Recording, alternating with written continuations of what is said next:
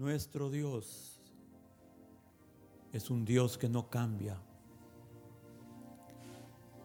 ¿Por qué no cambia? Porque Él es absolutamente perfecto. Y lo perfecto no necesita mejorarse.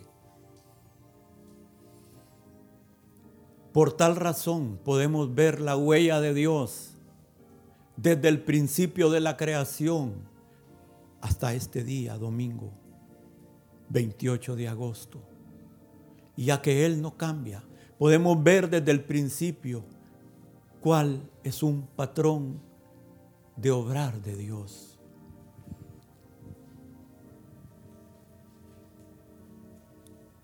Y vemos que a través de los tiempos, Dios muchas veces exalta.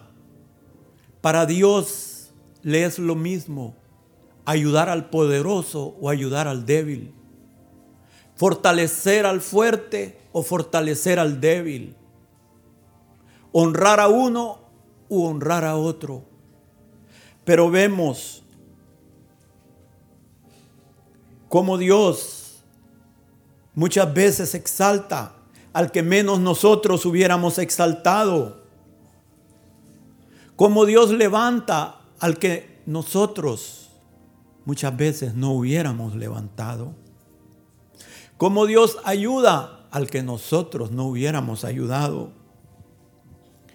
¿Por qué, hermanos?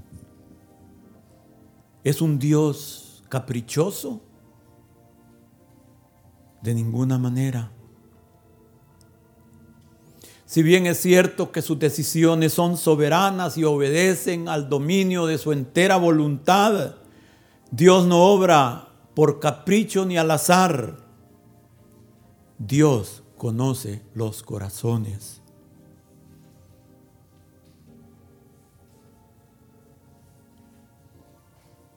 Y Dios ve lo que nosotros no vemos.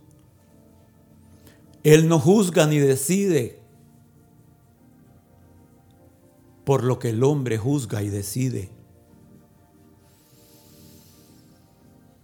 Porque nosotros, hermanos, vemos y juzgamos por lo que nuestros ojos carnales ven.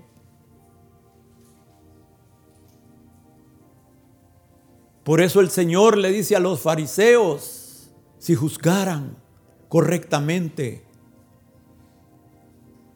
no culparían a los inocentes. Y aún un profeta tan precioso y santo como Samuel, cuando Dios le dice, ve a la casa de Isaí en Belén y me ungirás al que yo te indique, vemos en primera de Samuel 16:6.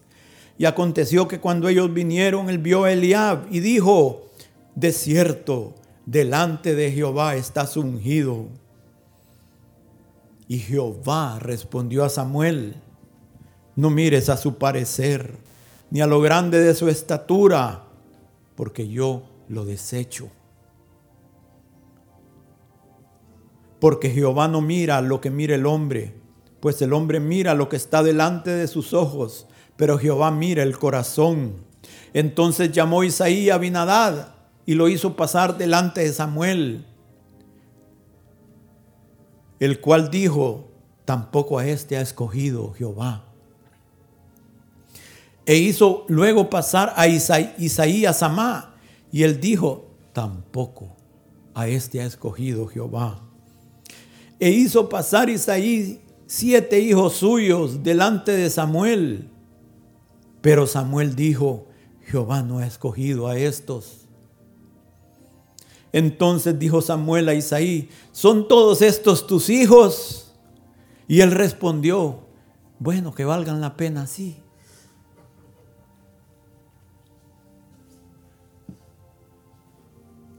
Queda aún el menor, pero lo tenemos allá cuidando a los chivos.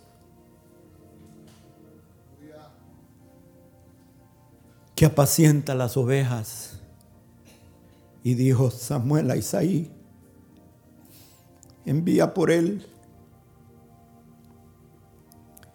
porque no nos sentaremos a la mesa hasta que él venga aquí. Envió pues por él y le hizo entrar. Y era rubio, hermoso de ojos y de buen parecer. Entonces Jehová dijo, levántate y úngelo, porque este es. Y Samuel tomó el cuerno de aceite y lo ungió en medio de sus hermanos.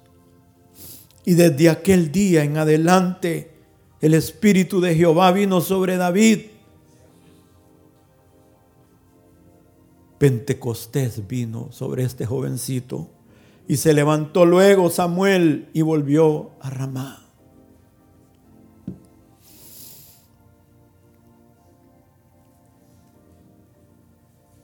Isaí y Samuel Isaías haciendo pasar aquellos en los cuales tenía esperanza, en los cuales él ponía su esperanza de que tenían algo especial.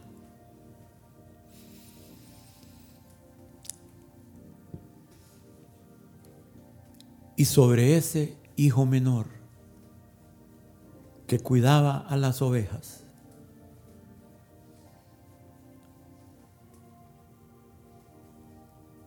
sobre ese que era menospreciado, sobre ese que era utilizado como el sirviente de todos en la familia. Sobre ese vino la unción de Dios. Vino el sello de aprobación de Dios. Y sobre ese también se dijo, este es mi Hijo amado en quien tengo complacencia.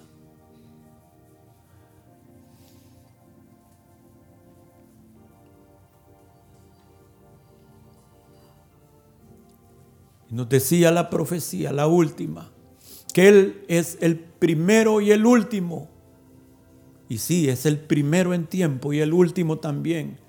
Pero como se hizo el último, el más pequeño, ahora es el primero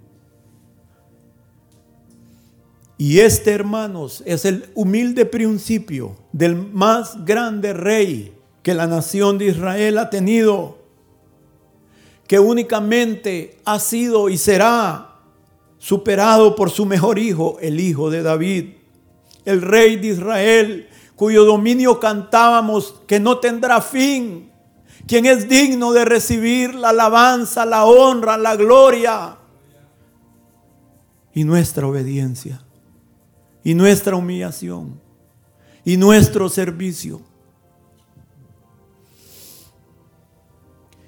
Y así David, que había sido fiel en las muy pocas cosas que se le habían encomendado, ahora como había sido fiel, era necesario que fuera puesto sobre mayores cosas y sobre más cosas. Y así fue la escogencia de Dios de aquel varón que fue escogido conforme al corazón de Dios. Y así ha sido el escoger de Dios por todas las edades, escogiendo a los que menos probabilidades y capacidades tienen sobre aquellos que según los talentos naturales pudieran haber sido escogidos.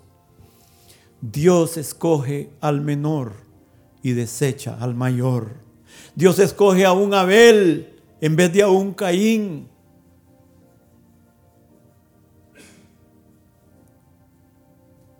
¿Por qué? ¿Por capricho? No, hermanos. Porque Dios escogió la vida de Abel en vez de la vida de Caín. El sacrificio que ofreció cada uno solo era una muestra de lo que había en sus corazones. Caín ofrece un sacrificio de acercamiento, una ofrenda de acercamiento. Abel ofrece una ofrenda por el pecado. Uno se quiere acercar a Dios sin arrepentimiento porque se cree justo. Y Abel le dice, Señor, aquí un pecador que necesito tu perdón. Por eso la ofrenda de Abel fue escogida Caín fue rechazado. Esos sacrificios solo eran una muestra de sus vidas. Y a través de toda la historia Dios ha escogido a los pequeños, a los menores, para rechazar a los grandes y a los mayores. De los hijos de Abraham Dios desecha a un Ismael y escoge a Isaac. De los hijos de Isaac Dios escoge a un Jacob y desecha al primogénito a Esaú. De los hijos de Jacob, por causa de su conducta, los hijos mayores pierden el derecho sucesional. Y Rubén es desechado, Simeón es desechado y Leví es desechado. Y el derecho de la autoridad patriarcal cae sobre Judá y el derecho de la doble progenitura cae sobre José.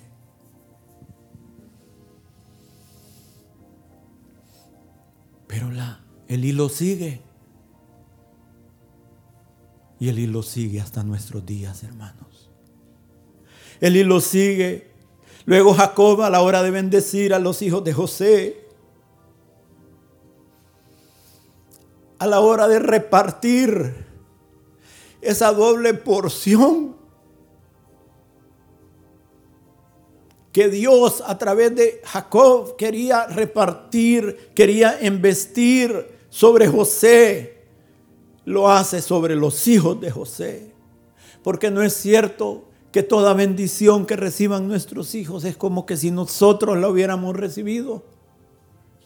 Y un verdadero padre prefiere que sus hijos sean bendecidos, aunque él se tenga que sacrificar. ¿No es cierto, hermanos?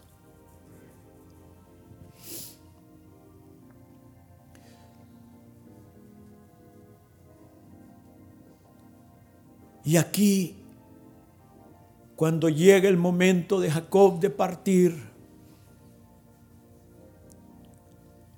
vemos en Génesis 48.1, dice, sucedió después de estas cosas que dijeron a José, he aquí tu padre está enfermo. Y él tomó a sus dos hijos, Manasés y Efraín. Manasés era el mayor y se le hizo saber a Jacob diciendo, he aquí tu hijo José viene a ti. Entonces se forzó Israel y se sentó sobre la cama y dijo a José, el Dios omnipotente me apareció en luz en la tierra de Canaán y me bendijo y me dijo, he aquí yo te haré crecer y te multiplicaré y te pondré por estirpe de naciones. Y daré esta tierra a tu descendencia después de ti por heredad perpetua. Y ahora tus dos hijos, Efraín y Manasés, que te nacieron en la tierra de Egipto, antes que viniese a ti en la tierra de Egipto, míos son. Como Rubén y Simeón serán míos. Tan hijos son estos, los estoy adoptando. Tan hijos como mi primogénito y como mi otro hijo. Así son tus hijos para mí. Y, y los que después de ellos has engendrado, ahí la traducción debiera de ser, y los que después de ellos engendrares serán tuyos. Por el nombre de sus hermanos serán llamados en sus heredades. 8. Y vio Israel. Imagínense, este hombre estaba tan anciano que ya no miraba. Pero dice aquí, y vio Israel, los hijos de José, percibió que habían dos que estaban ahí, pero casi ciego, hermanos. ¿Quiénes son estos? Y respondió José a su padre, Disculpen, hermanos, pero cuando la presencia de Dios viene me quebranto. Son mis hijos que Dios me ha dado aquí. Y él dijo, acércalos ahora a mí y los bendeciré. Y los ojos de Israel estaban tan agravados por la vejez que no podía ver. Oh, hermanos, pero la vista del águila, del espíritu, era ciego en lo natural, pero podría ver con los ojos de Dios este hombre. Qué gloria, qué luz en medio de esas tinieblas. Cómo alumbró esa lámpara, hermanos, en sus últimos momentos. Dice la escritura que aún en la vejez fructificarán para anunciar que Jehová mi fortaleza es recto. Les hizo pues acercarse a él y les besó y les abrazó y dijo Israel a José, no pensaba yo ver tu rostro y aquí Dios me ha hecho ver también a tu descendencia. Entonces José los sacó de sus rodillas, como pare una mujer, el hijo, por en medio de sus rodillas. Los sacó de sus rodillas los estaba adoptando como hijos.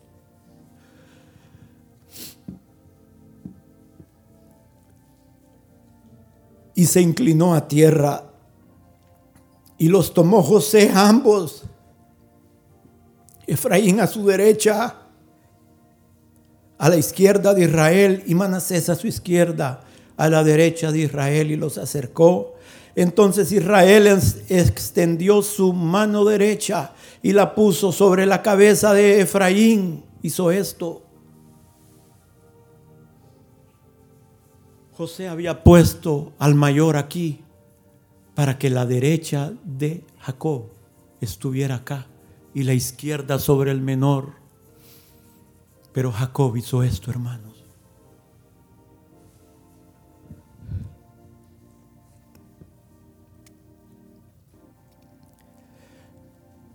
Entonces Israel extendió su mano derecha y la puso sobre la cabeza de Efraín, que era el menor, y su mano izquierda sobre la cabeza de Manasés, colocando así sus manos adrede, aunque Manasés era el primogénito. Y bendijo a José diciendo, el Dios en cuya presencia anduvieron mis padres, Abraham e Isaac, el Dios que me mantiene desde que yo soy hasta este día, el ángel que me liberta de todo mal, bendiga a estos jóvenes y sea perpetuados en ellos mi nombre y el nombre de mis padres Abraham e Isaac, y multiplíquense en gran manera en medio de la tierra. Pero viendo José que su padre ponía su mano derecha sobre la cabeza de Efraín, le causó disgusto y asió la mano de su padre para cambiarla de la cabeza de Efraín a la cabeza de Manasés. Y José dijo a su padre, no así, padre mío. No es este el primogénito. Pon tu mano derecha sobre su cabeza. Mas su padre no quiso. Y le dijo, lo sé, hijo mío, lo sé. también Él vendrá a ser un pueblo grande, ser un pueblo y será también engrandecido. Pero su hermano menor será más grande que Él y su descendencia formará multitud de naciones.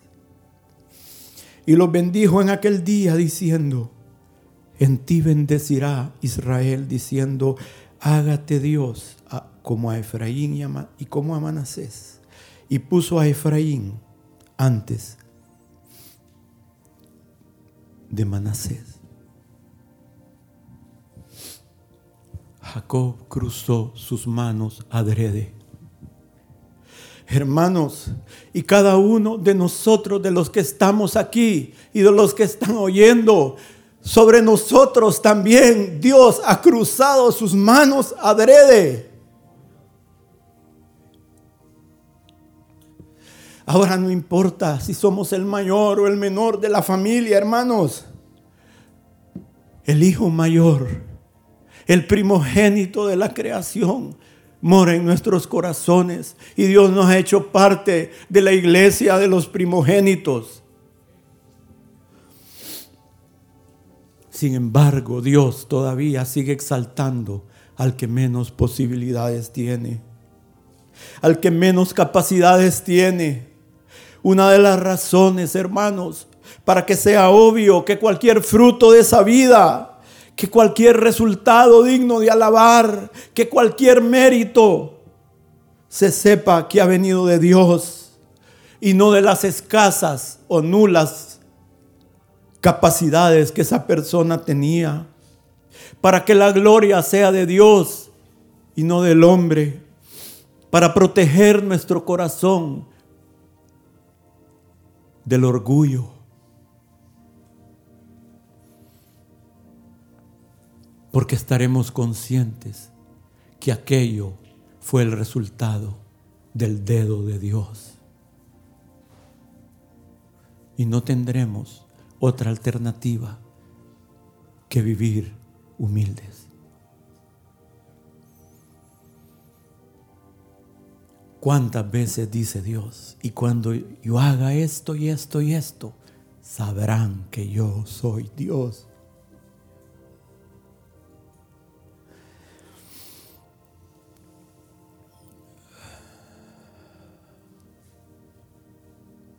Dios es tan Dios como lo fue cuando estaba creando el mundo, como lo va a ser cuando el Apocalipsis termine. Por eso podemos ver la huella de Dios a través de todas las edades y en medio de nosotros.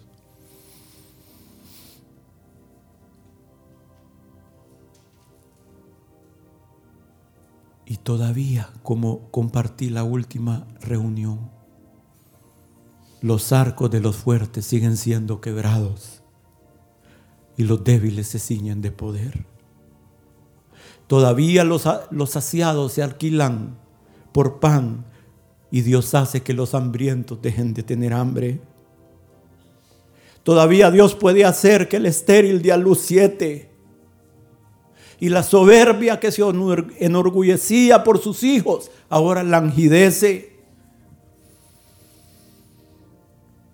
Todavía Dios levanta del polvo al pobre y exalta del muladar al menesteroso, hermanos.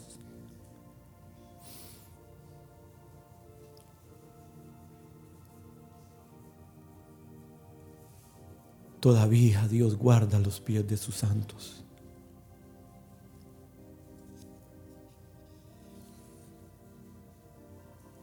Con cuánta humildad debiéramos de caminar, hermanos,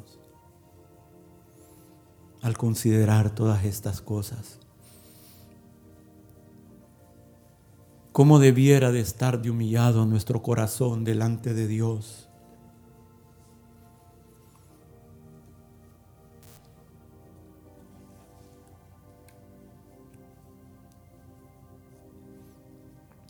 nuestras vidas y la de nuestra familia se encuentra en sus preciosas manos.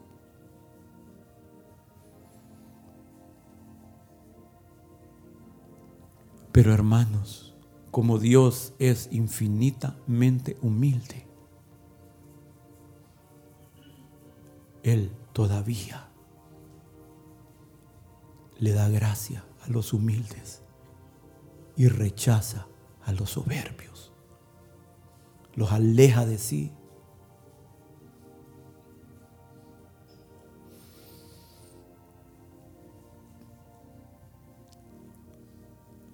Creo que en todo esto, de que el mayor, ¿cuál es el, la sentencia divina? ¿Cuál es el dictamen divino en todo esto?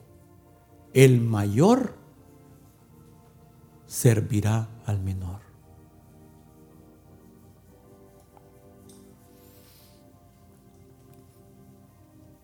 Creo que en todo esto Dios nos está enseñando, nos está mostrando, nos está recordando un secreto y un principio del reino de Dios. ¿Qué es lo que sucede en lo natural? Y ustedes me dirán si es así o no. Normalmente el mayor se enseñorea del menor. No pasa eso, hermano, no lo han visto.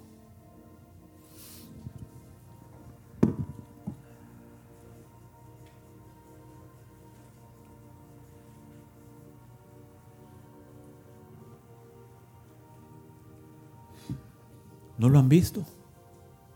¿A quién ponen a hacer los mandados? ¿A quién le dan la ropa que los demás dejan? Los zapatos que los otros usaron.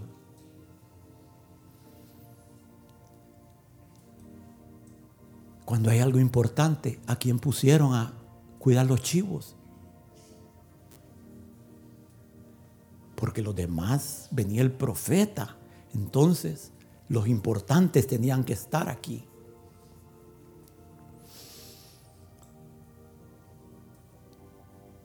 Y muchas veces el menor adopta. Si el menor tiene una actitud correcta, adopta la posición de siervo.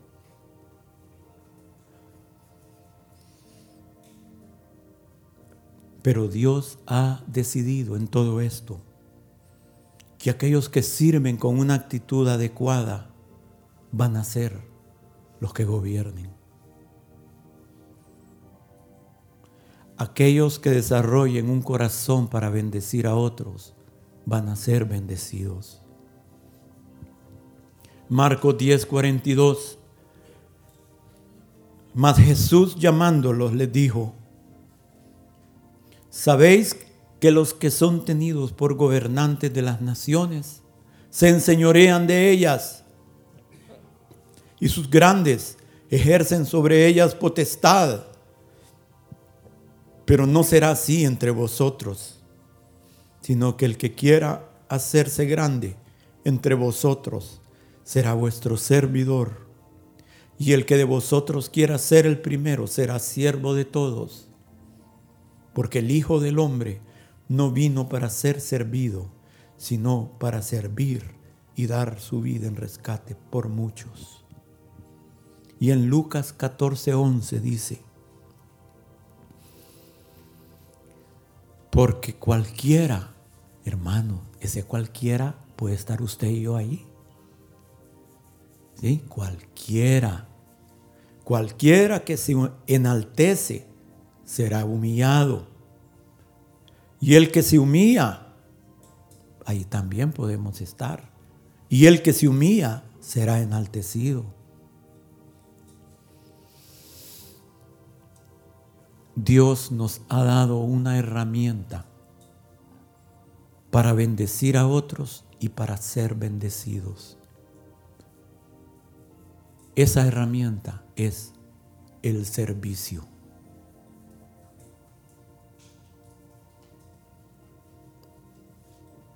Cuando servimos a otros, estamos siendo de bendición para ellos. Cuando servimos a otros, nos mantiene en una posición humilde,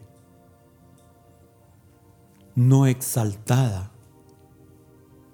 Y eso le permite a Dios que como nos hemos humillado, que Él nos exalte. Y hacerlo cuando fuera el tiempo.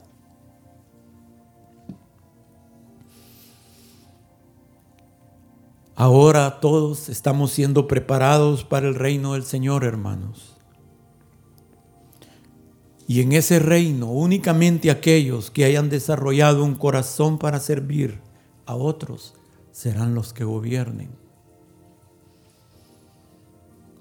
No como ahora, que los que gobiernan se enseñorean de los pueblos con mano alzada, con soberbia no para servirles. Son bellezadas en campaña. ¿Ah?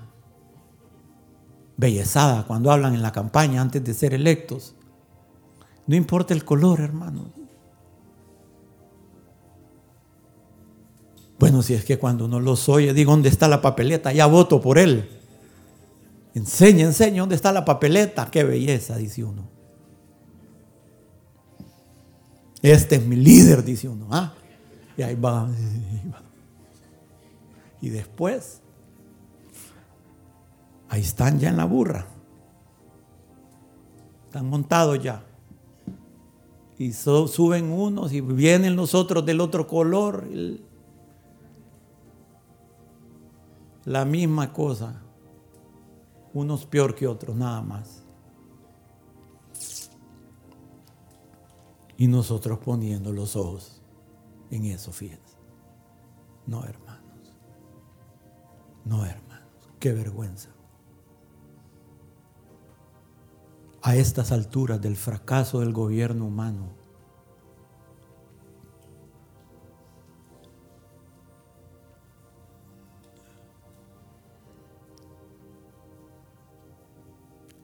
los gobernantes. Miren que desde tiempo del Señor ha sido igual, la misma cosa, desde tiempo del Señor, porque el corazón del hombre tampoco cambia.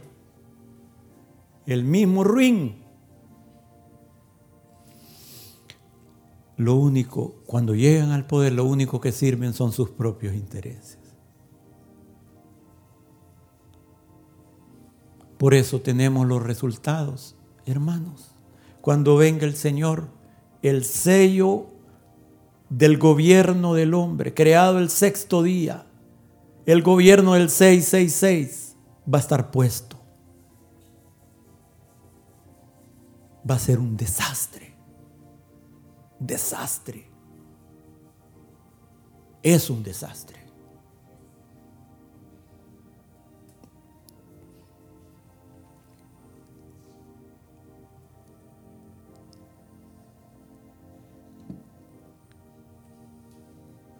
Pero el Señor dice, eso así es en el mundo, pero no será así entre ustedes.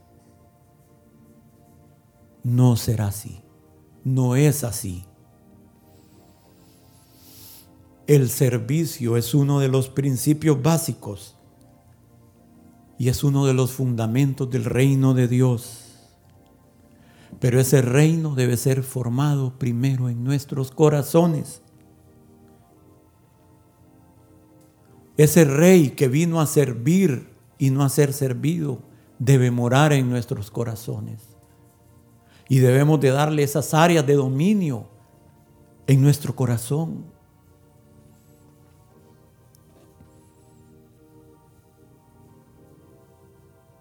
Lucas 22, 25.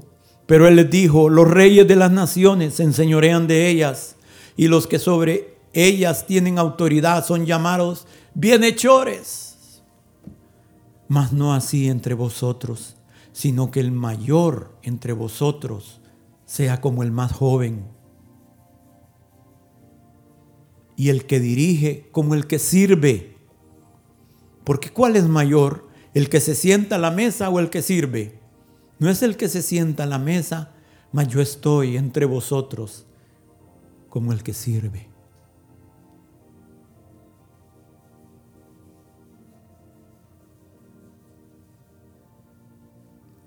Todavía hoy, hermanos, el mayor va a tener que servir al menor, porque el menor va a ser levantado. Aquellos que hayan escogido ser los menores, aquellos que hayan ser escogido ser los últimos, aquellos que hayan escogido el lugar bajo, estos van a ser levantados y estos que habían escogido esto van a ser bajados.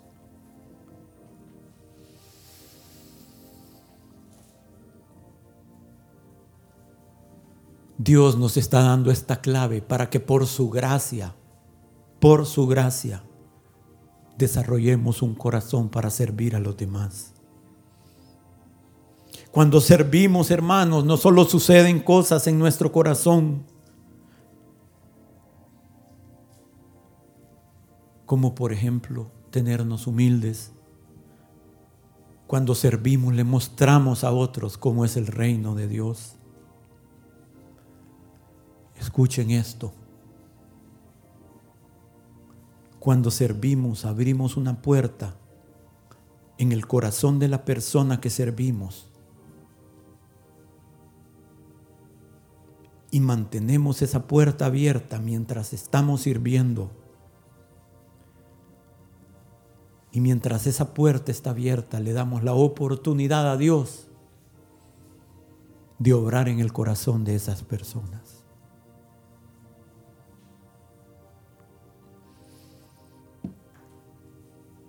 Cuando servimos nos hacemos igual a aquel que no estimó el ser igual a Dios como cosa que aferrarse, sino que se despojó a sí mismo, tomando forma de siervo.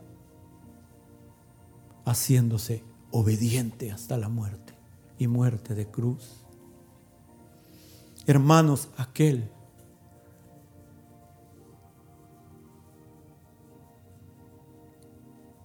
que le lavó sus pies a sus discípulos,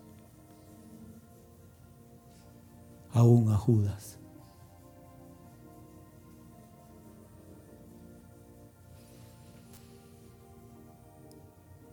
Cuando servimos, hallamos gracia delante de Dios y delante de los hombres.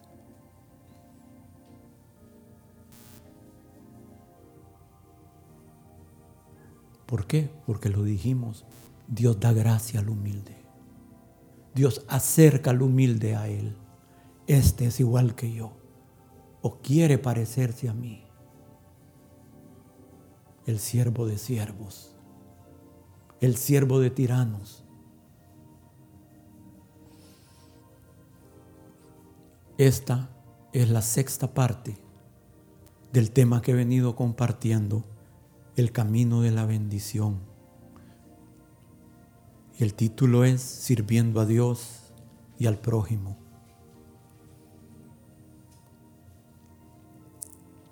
Hermanos, y más que prédica, quiero compartir dos testimonios con ustedes que han estado siendo guardados por años, no por mí, por el Señor. Pero hoy es el día que el Señor escogió que yo los compartiera con ustedes.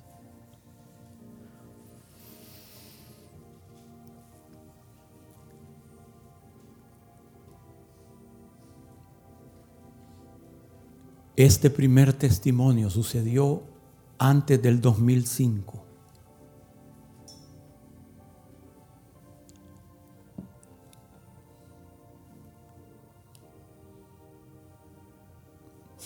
Sucedió en un periodo de mi vida en que estaba en un nivel espiritual especialmente bajo. No me estaba casi encontrando con el Señor, sin deseo de orar, y lo poco que podía orar, hermanos, no llegaban ni aquí mis oraciones. Pero creo que el Señor me permitió vivir estas experiencias en ese periodo con el propósito de mostrarme a mí y ahora a ustedes lo que creo que el Señor me mostró. Él escogió ese periodo de mi vida, un periodo, si pudiéramos denominarlo, nulo espiritualmente, lo que conocemos como espiritual, ¿verdad? En ese año, y fue antes del 2005 porque todavía teníamos la empresa Foresta, mi prima Lea cayó enferma. La internaron en, un día la internaron en el hospital del Valle. Yo llamé a los pastores, les pedí el favor que fueran a orar por ella. Ellos llegaron, les permitieron entrar, ellos oraron por mi prima Lea. En más de una ocasión fueron a visitarla a la casa. Finalmente mi prima, después de ocho, nueve meses, exactamente nueve meses al día que la enterramos, nueve meses, ella partió sentimos que había partido con el Señor.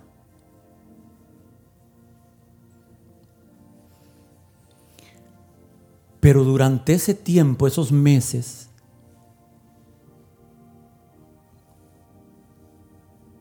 y especialmente después de esos nueve meses, los pastores tomaron la carga de estar orando intensamente por esa familia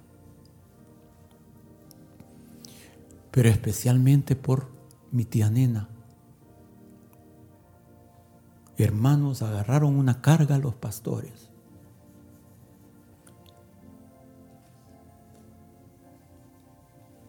Yo siempre, siempre, mi tía nena era alguien muy querido por nosotros, linda ella, era cercana a nosotros.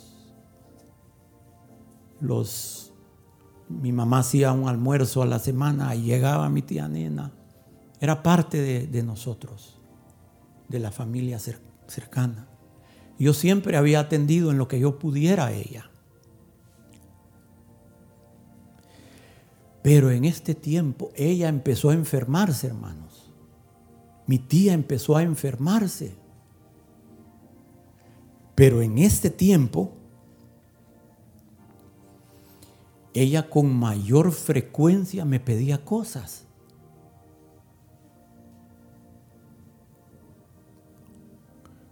Mira, Alberto, papito, necesito que me ayudes con tal cosa. Está bien, tía. Mira, papá, fíjate que me hace falta esto. Está bien, tía, con gusto. Mira, hijo, ¿me podés apoyar con tal cosa? Está bien, tía. Yo trataba de ayudarle, hermanos. Mientras, mientras todo esto sucedía, los pastores, increíblemente, hermanos, a veces cada semana. Me llamaba el pastor, queremos ir donde la tía nena. Vaya, está bueno, pastor. Hermanos, a los 15 días, a la semana, increíble. Les estoy hablando de meses.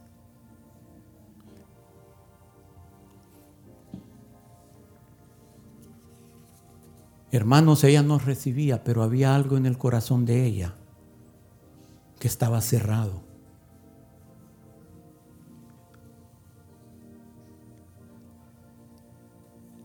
A veces la hermana Meli cuando salía de ahí salía con dolor de cabeza.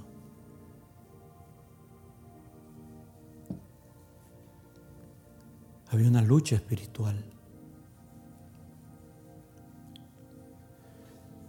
Mi tía se empezó a poner más enferma, pero seguía sin abrir su corazón. Había un candado ahí. No se abría las cosas de Dios. Pero ella, mientras todo esto seguía, ella dice, Alberto, papito, se me está acabando el oxígeno, podés mandar a buscarme un tanque de oxígeno. Yo decía, hermano, yo me acuerdo un día que yo estaba en mi trabajo, en mi escritorio, que ella me llamó estaba con una presión de trabajo. Tenía a mi gente con una presión de trabajo. Todo el mundo estaba súper ocupado. Yo me acuerdo que dije, si tiene hijos, tiene nietos, que tienen carro, que pueden hacerle todo, ¿por qué me llama a mí? De veras, hermano, yo no estoy pretendiendo nada aquí, presentarme algo que no soy. Yo les di, estoy abriendo mi corazón. Miren, pero miren, había algo en mi corazón que no me permitió decirle nunca no a mi tía. Sí, tía, con gusto. Y a los días, papayito, se me arruinó el foco, puedes mandarme al electricista que me cambie los focos. Sí, tía, con gusto. Mientras tanto, los pastores seguían como sacerdotes orando por ella, orando por ella, pero ella seguía cerrada. Cerrada. Los pastores oraban, Señor, que no se muera, porque se estaba poniendo flaca, flaca, hermano, flaquita, era un hueso. Que no se muera porque se va al infierno, no está lista todavía.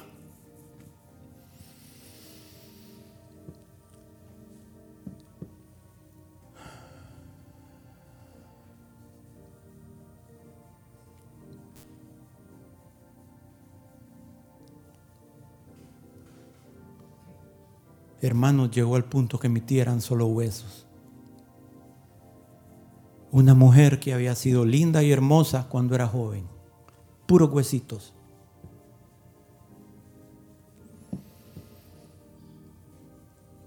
Era un milagro que siguiera viva.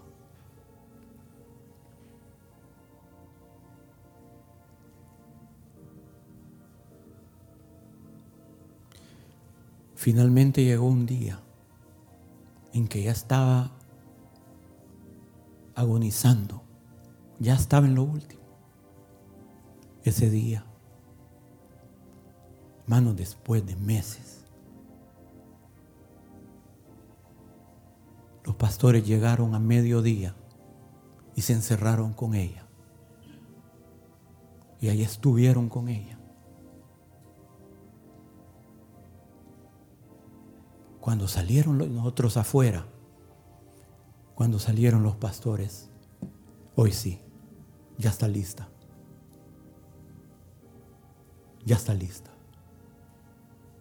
¿Qué era? Ellos y la tía nena sabrán, porque ellos son muy reservados. Y a mí no me toca andar averiguando, si no me dicen, ya está lista. A las dos horas tía nena partió con el Señor.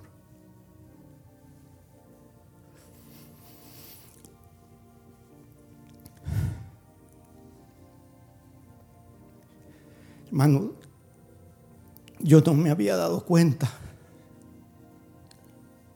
lo que estaba sucediendo. Y cuando el día que enterramos a tía nena, vino Ivonne, la hija mayor, y se me puso enfrente. Y me, habló y me dijo, mira Alberto, me dice,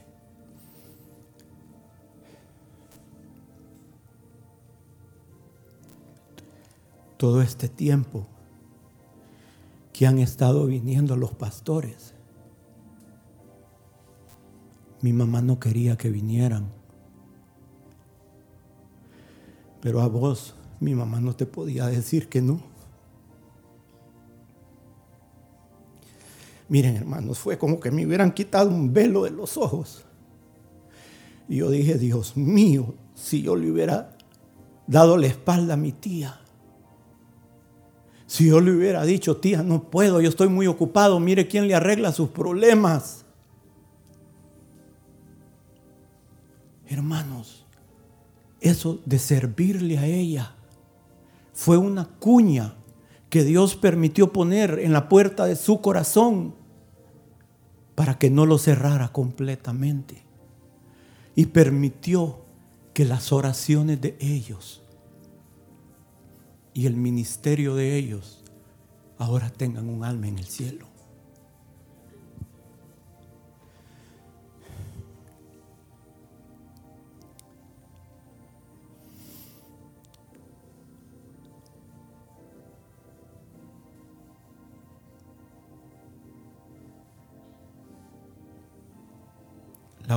El servicio puede lograr cosas que nada más puede lograr. Pero como somos tan orgullosos, nos cuesta servir. Yo me incluyo ahí, hermanos. Yo no puedo atribuir, atribuir absolutamente nada espiritual a esa alma. No puedo, porque yo sé cómo estaba, yo sé cómo estaba mi vida espiritual lo único que pude hacer es servir. Quiero contarles otro testimonio. Este sucedió en 2008.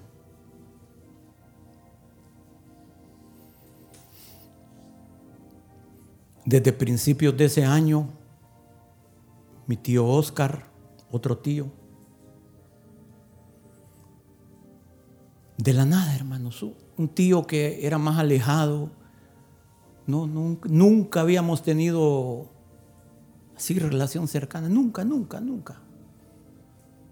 O sea, cuando eran las reuniones en la casa de mis abuelos, él llegaba y todo, pero hasta ahí yo no. Mi tío Oscar, de la nada, empezó a acercarse a mí. Él tenía un, un inmueble, una bodega, y me empezó a pedir ayuda para que le ayudara a alquilar esa bodega. Este hombre, hermanos, durante su vida había llegado a ser aquí en San Pedro Sula un empresario de prestigio. Su tienda, estoy seguro que los hermanos mayores, cuando yo les diga abajo qué tienda eras, van a saber cuál. Su tienda llegó a ser una de las tiendas de prestigio aquí en San Pedro. Pero ahora, viejo, estaba sin el negocio, alejado completamente de su familia, sus hijos y su esposa. ¿Por qué? Porque él había sido, era, había sido y era de un carácter tremendo. Bebedor. Eso sí ya no era pero en su juventud fue un bebedor. Y en la bebida que trae mujeres, mujeriego, malcriado, irreverente. De personas que usted quiere tener de lejito, ¿verdad? ¿Verdad? Sí. Yo también. Yo también. Le había tratado mal a su esposa, una mujer santa, hermanos una mujer linda. Ella se congregó un tiempo, hace años, con nosotros. Mi tía Mirna. Una mujer de Dios. Pero llega un momento que las familias se cansan. ¿Verdad? Es como las familias de los alcohólicos o los drogadictos. Llega un momento que se cansan. Es fácil que juzguemos, hermanos, desde afuera, pero solo la, la cuchara sabe el mal de la olla, ¿verdad? Sí. Ahora este señor estaba solo. Por eso se habían alejado de él. Y el Señor puso en mí, hermanos, el deseo de ayudarlo, fíjense.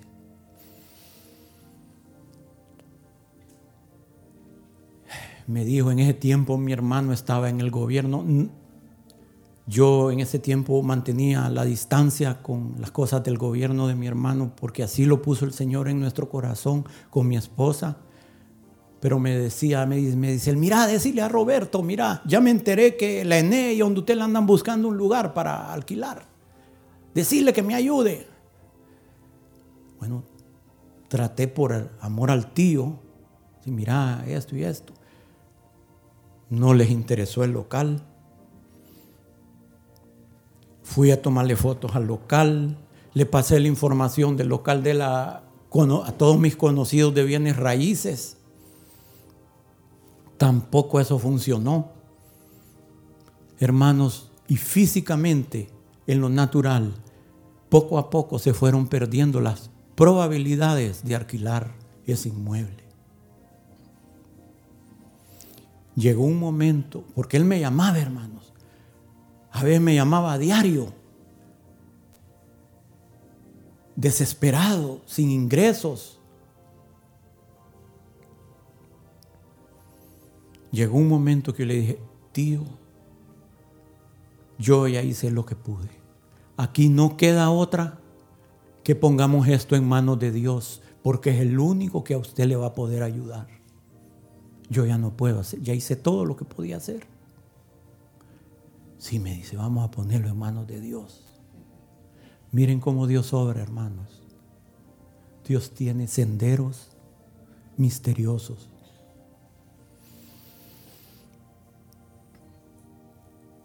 A veces hasta me llamaba varias veces en un mismo día, hermanos. Me acuerdo una vez que me llamó a la casa y yo acababa de salir para el trabajo y le dijeron que yo estaba en el trabajo, llamó al trabajo y como no estaba allá, le pegó una bañada al muchacho que contestó porque así era, hermano, un carácter explosivo. Desesperado también estaba. Pero el Señor me dio la gracia para soportarlo, para atenderlo. Una mañana me llamó, estaba tan desesperado que sentí que se podía, estaba considerando quitarse la vida. Hermanos, me agarró una angustia. Yo dije, Señor, que no se me muere este hombre. Yo sentía que era parte, no sé, como una responsabilidad mía, hermanos. Señor, que no se muera mi tío, que no se quite la vida a mi tío. Estuve orando y otro día me llamó y me dijo, mira, me dice, yo hoy necesito hablar con alguien, me dice, pero no puede ser con vos porque me da pena. Yo llamé al pastor y le dijo, pastor, por favor, tengo esta, esta, esta situación así, así. Usted podría, por favor, ir a hablar con mi tío. Y el pastor fue. Una de las cosas que el pastor le dijo es que tenía que perdonar a su familia.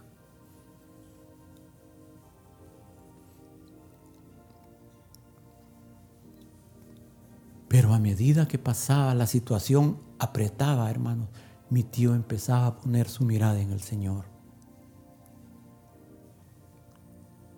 Como la única opción para resolver sus problemas.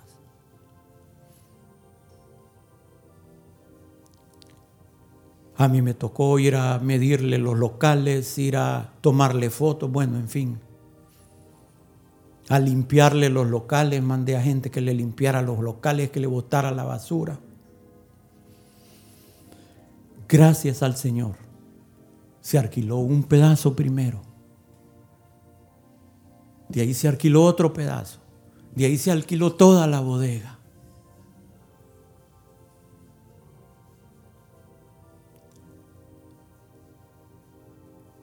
Y él estaba muy agradecido con el Señor. Un día él me invitó a almorzar solo para platicarme cosas de su vida.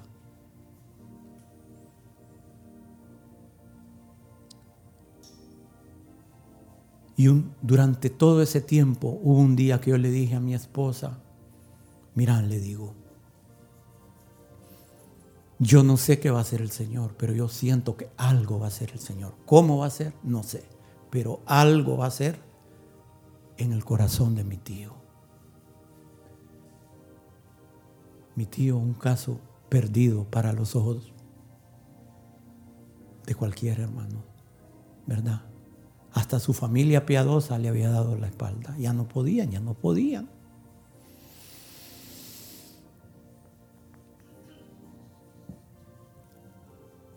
Después que él terminó, gracias a Dios se alquiló todo, yo ya sentí un descanso. ¿Verdad? Que ya se había logrado lo que se quería lograr. Pasaron cuatro o cinco meses y un jueves mi mamá me dijo, me llamó Giovanina, la hija de él, para que fueras a ver a tu tío. Solo le dan dos o tres días de vida. Era un jueves, hermanos. Fíjense, yo quería ese jueves ya era tarde, yo quería, bueno, estaba pensando hasta no venir al culto por irlo a ver. Yo no quería que él se fuera sin platicar con él. Pero después dije, no, si es la voluntad de Dios, mañana voy a ir, hoy voy a ir a la iglesia.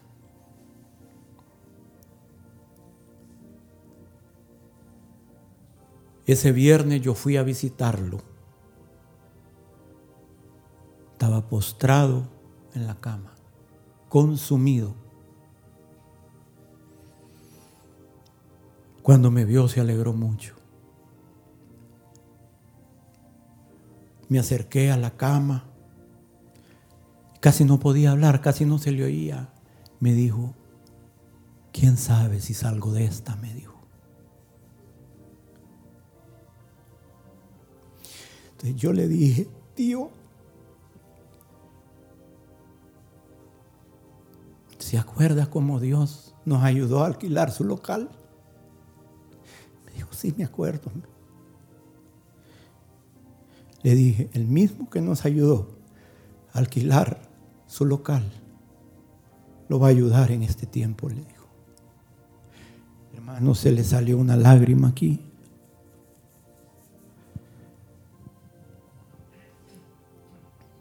Estuve ahí con él, le dije que quería, si quería que oráramos, me dijo que sí. Le pregunté que si tenía algo que perdonarle a alguien, me dijo, no, ya perdoné. Y oré con él ahí. Pero ¿saben qué? No estaba la presencia de Dios en esa oración. Cero. Lo hice porque tenía que hacerlo. Pero ahí no estaba el Señor en esa oración. Ese fin de semana era viaje para Hebrón, había seminario. Nos fuimos y durante esa otra semana, hermanos,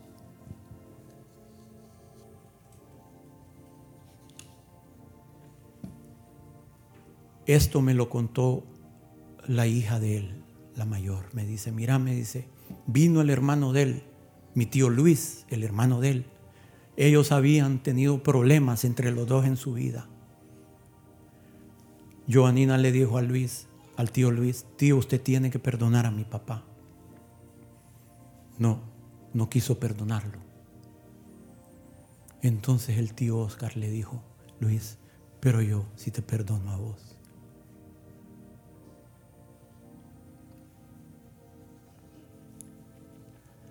Esa misma semana, escuchen, ¿cómo ora Dios? Joanina le pidió al pastor de ella que llegara a visitar a su padre. Me contó Giovanina, mira Alberto me dice, cuando el pastor se parqueó, se estaba parqueando afuera, la presencia de Dios cayó adentro de la casa. Uno de sus hijos que estaba ahí, hermanos, cuando el Señor cayó, cayó hincado a reconciliarse con el Señor. Porque había estado alejado del Señor, hablando en lenguas. Todos sus hijos se pidieron perdón.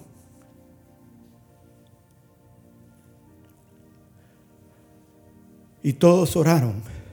Ahí estaba la presencia del Señor. Al día siguiente él se puso, mi tío se puso peor. Lo llevaron al hospital. Y ahí, junto con sus hijos,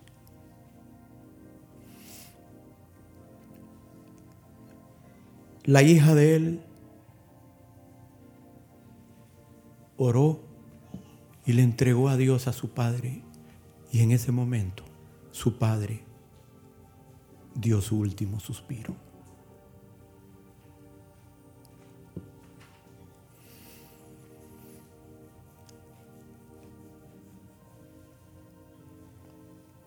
No fue a través de mi oración. Lo único que el Señor me permitió es servirle a Él en ese tiempo, para que cuando llegara el tiempo de Dios, Él fuera salvo. Si él no hubiera tenido a alguien, hermanos, que le extendiera su mano, estoy casi seguro que mi, mi, tío se hubiera quitado la vida. Y hoy la historia fuera diferente.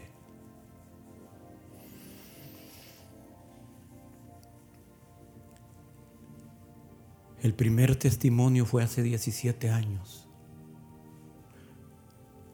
el otro hace 14. Cuando estas cosas sucedieron, yo quería correr aquí al púlpito a compartirles, pero nunca sentí que era la voluntad de Dios, sino hasta este día.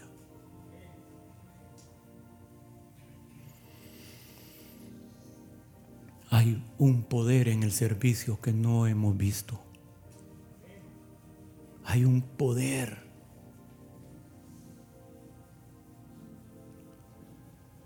porque permite a Dios obrar en áreas y formas que nosotros no sospechamos. Hermanos, cuando servimos estamos dando. Dando de nuestro tiempo, dando de nuestros recursos, dando de nuestro conocimiento. Estamos dando. Y Dios ama al dador alegre. Pónganse de pie. Que por la gracia de Dios escojamos ser como el menor, hermanos. Amén. Amén. Es una actitud de corazón. Es una actitud de corazón.